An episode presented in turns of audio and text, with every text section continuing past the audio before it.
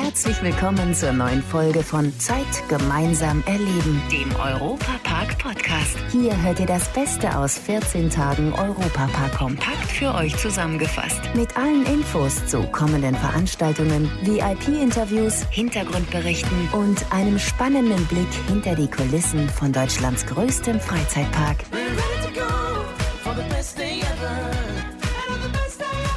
Hallo zusammen, euer Matthias Drescher hier. Seit Ende März läuft alles wieder im Europapark wie vor Corona auf Hochtouren. Das lockt natürlich auch wieder die Stars und Sternchen in den besten Freizeitpark der Welt. Gleich drei der ganz Großen geben sich jetzt hier in unserem Podcast Zeit gemeinsam erleben die Klinke in die Hand.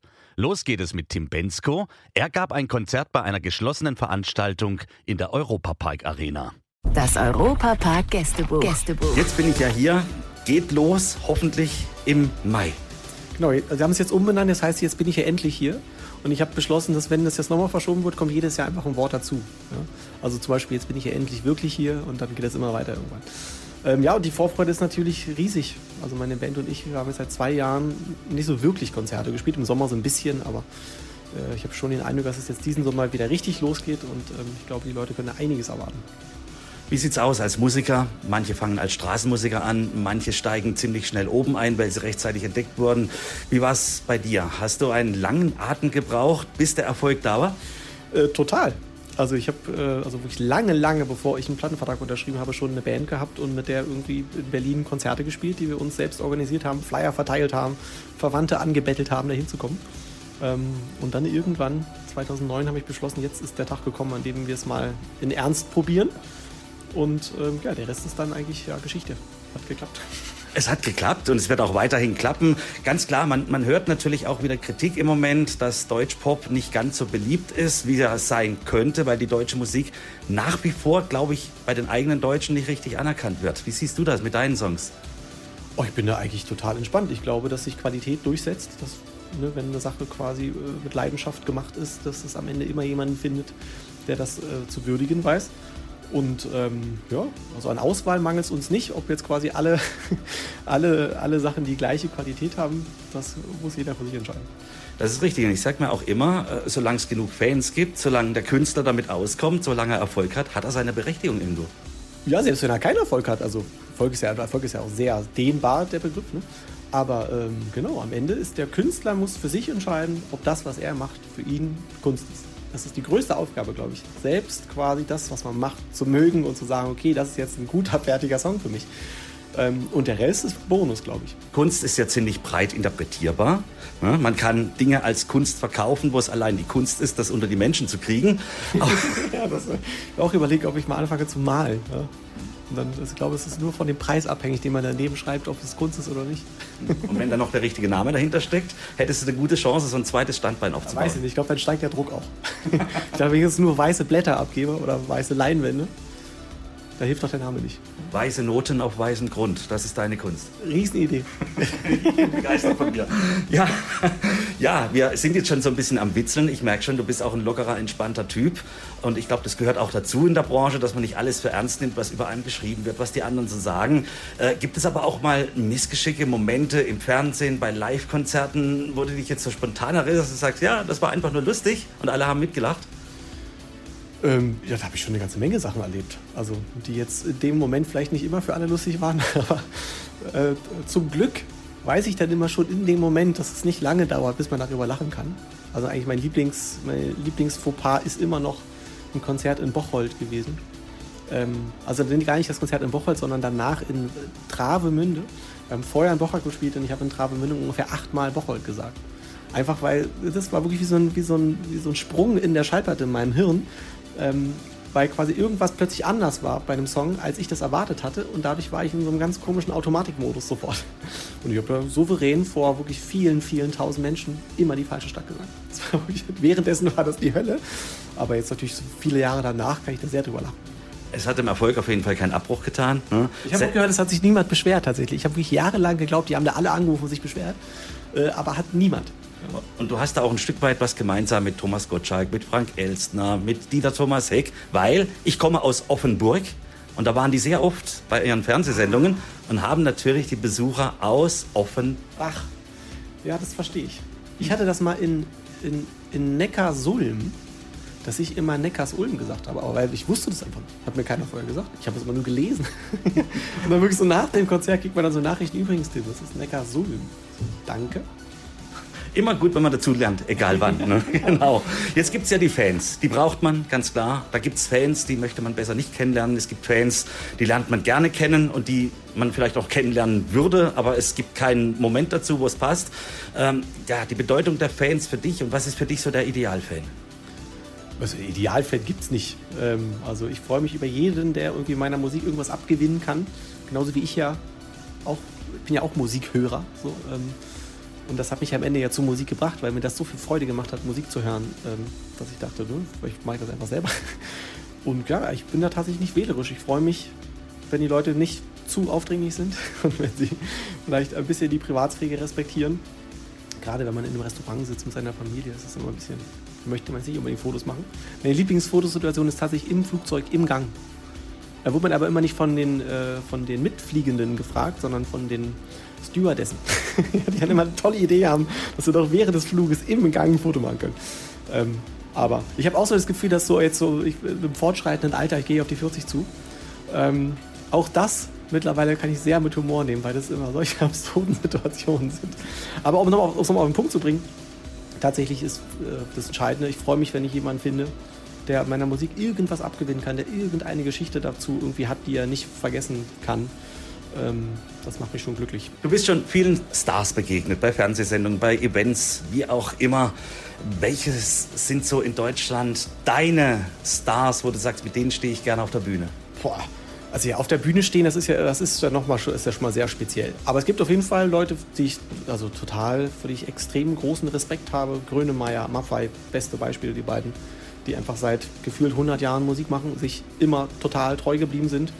Und Grönemeyer ist einfach auch ein Wahnsinnsbeispiel, finde ich, dafür, sich immer wieder äh, neu zu erfinden und nicht einfach stumpf den gleichen äh, Stiefel abzuspielen, weil man weiß, es funktioniert, sondern einfach bei jedem Album einfach guckt, was sich richtig anfühlt, auch wenn das halt was ganz anderes ist als das, was er vorher gemacht hat. Und die Fans honorieren es und ähm, davon bin ich total Fan.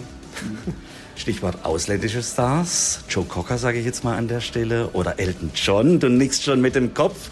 Das sind ja zwei, die du auch Alles wohl schon eben genau schon näher kennengelernt hast. Du warst da schon als Nein, also Vorgruppe. Näher kennengelernt ist jetzt wirklich also ein bisschen zu viel des Guten. Wir standen tatsächlich auf einer Bühne nacheinander. Äh, mit Joe Cocker durfte ich auch zwei Sätze wechseln. Er sagte zu mir, it's a tough business. Ja, das habe ich mir zu Herzen genommen.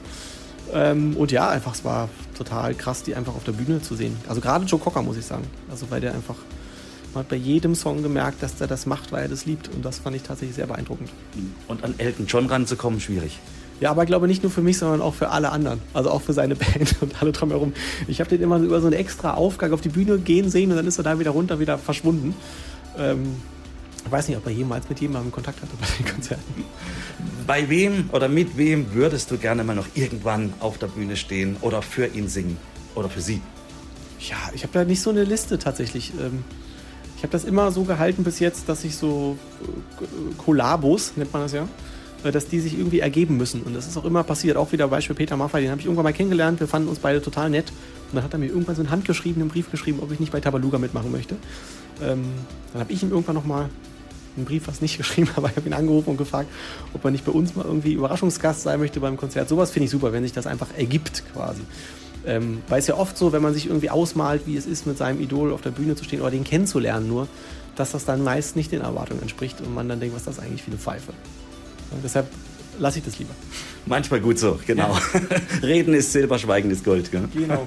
Stichwort Europapark. Wir sind hier im besten Freizeitpark der Welt. Du darfst heute Abend hier ja, auftreten. Gleich, ja. ja, ja, also wir packen ja. das selber oder ist das äh, Nein, also offiziell? offiziell also äh, es wurde da schon siebenmal der entsprechende Award gewonnen. Oh. Hm? Und der Europapark gibt sich auch immer wieder Mühe, dass er den jährlich wieder dazu gewinnt. Hm? Wird jedes Jahr neu ausgeschrieben. Und äh, da waren wir halt immer vorne dran. Ist halt so. also, und, und äh, hast du jetzt schon Zeit gehabt, dich dir. Immer noch nicht, immer noch nicht. Ich bin jetzt wirklich schon so oft hier gewesen. Also mindestens, also, also sehr oft. Ich glaube, im zweistelligen Bereich war ich hier zumindest schon mal in der Gegend. Und ich bin noch kein einziges Mal im Park gewesen.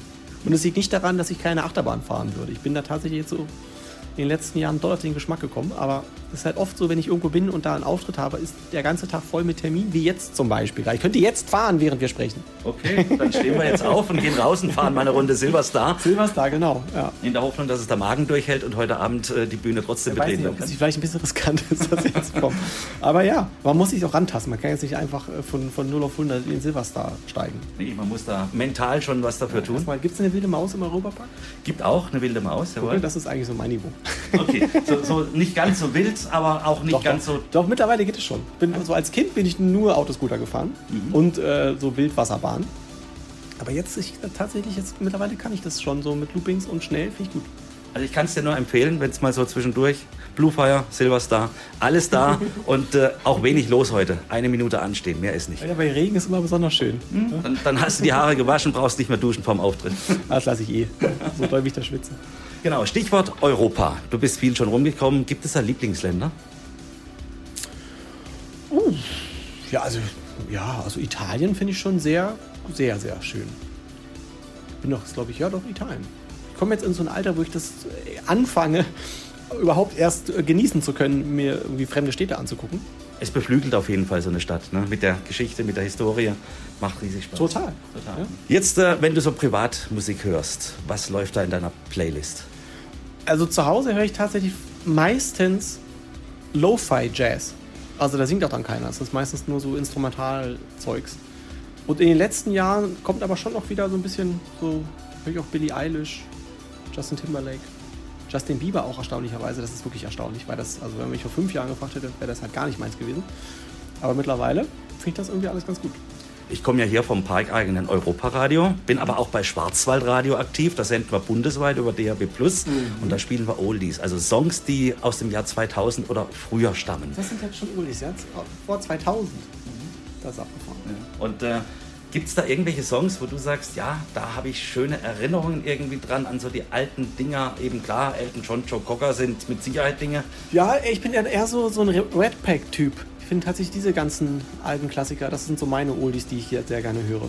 Total sympathisch hier bei uns im Gespräch Tim Bensko. Und ganz ehrlich, wenn einer das Zeug dazu hat, die Welt zu retten, dann er. Und einer, der uns schon immer die gute Unterhaltung gerettet hat, ist Frank Elstner. Denn das perfekte Showerlebnis mit ihm war immer garantiert. Wir erinnern uns an Wetten das, Verstehen Sie Spaß, Jeopardy, all das und viel mehr hat er moderiert. Am 19. April wurde er 80 Jahre alt und wo hat er gefeiert? Na, natürlich hier im Europapark in Rust. Im kleinsten Familienkreis abends im Hotel Bellrock. Und am nächsten Morgen ging es dann rein in den Park. Am besten gefallen hat ihm das Voletarium und die Übernachtung im Hotel. So, das wisst ihr jetzt. Aber unser Siggi Schlau-Schlau hat hier nochmal ein paar mehr Fakten für euch, die ihr vielleicht bisher über Frank Elstner nicht gewusst habt. Sigi Schlau Schlau. 50 Sekunden Halbwissen fürs Büro. Frank Elstner ist zwar in Österreich geboren, zur Schule ging er aber hier bei uns in Baden und flog in Rastatt direkt vom Gummi. Denn er war schon als Schüler ein Star. Mit zehn Jahren war er die Synchronstimme von Bambi. Blume, prima Blume. In einem Interview sagte er, ich war als Kind zu viel im Funk und zu selten auf der Schulbank. Das Ergebnis, beim Abitur ist er durchgerasselt.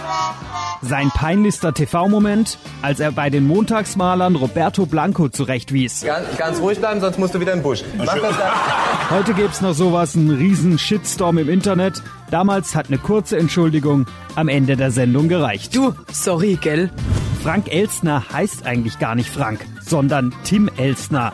Denn als er Mitte der 60er Jahre Moderator bei Radio Luxemburg wurde, gab es da schon einen Tom. Weil das so ähnlich klingt wie sein echter Vorname Tim, musste er sich einen Künstlernamen überlegen. Er entschied sich für den Namen seines Bruders, Frank.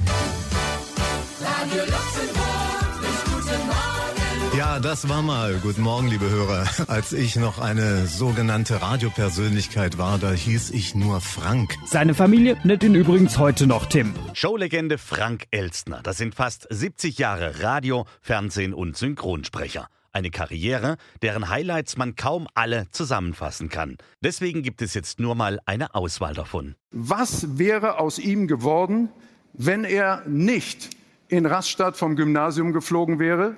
Was wäre aus ihm geworden, wenn er sein Abitur bestanden hätte?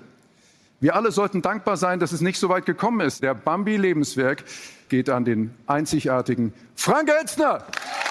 Ich gehörte zu den äh, Mitarbeitern, die als Erste den Mut hatten, Dinge zu machen, die damals verpönt waren. Elster, du bist ein Arschloch. Mit vier Frauen habe ich das geschafft. Also ich habe das ganz große Glück gehabt, dass Jimi Hendrix bei mir zu Hause Gitarre gespielt hat. Und das mit der Zunge. Und das nachts. Der Ehrgeiz ist geblieben. Ich muss ganz ehrlich sagen, dass ich mich besonders freue, dass meine Frau mich anlacht, obwohl sie mir nachher wieder erzählt, die Hose war zu lang. Und aber passt du ruhig weiter auf mich auf, dann geht's noch ein bisschen. Vielen Dank. Mein Lieblingsmoderator Frank Elstner feierte seinen 80. Geburtstag hier im Europapark in Rust. Und natürlich wünschen wir ihm vom Zeitgemeinsam Erleben Team alles Liebe und Gute für weitere 80 Jahre. Und ein sehr sympathischer Schweizer feiert bald auch hier wieder eine Riesenparty bei uns im besten Freizeitpark der Welt.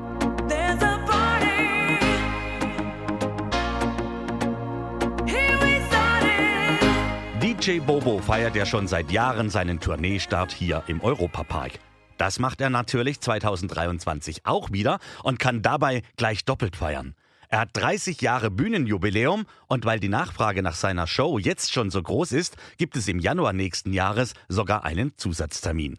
Am 14. Januar 2023 um 13 Uhr. Ideal für Familien, damit die Kinder auch ihren Spaß haben können. Aktuell arbeitet DJ Bobo am neuen Album Evolution und stellt gleichzeitig mit seinem Kreativteam den Inhalt für seine fulminante Jubiläumsbühnenshow zusammen. Diese gibt es diesmal gleich auf drei Bühnen in der großen Europapark Arena. Auf europapark.de, da gibt's übrigens auch Pakete mit Übernachtung in einem Europapark Hotel und Tickets für das DJ Bobo Konzert.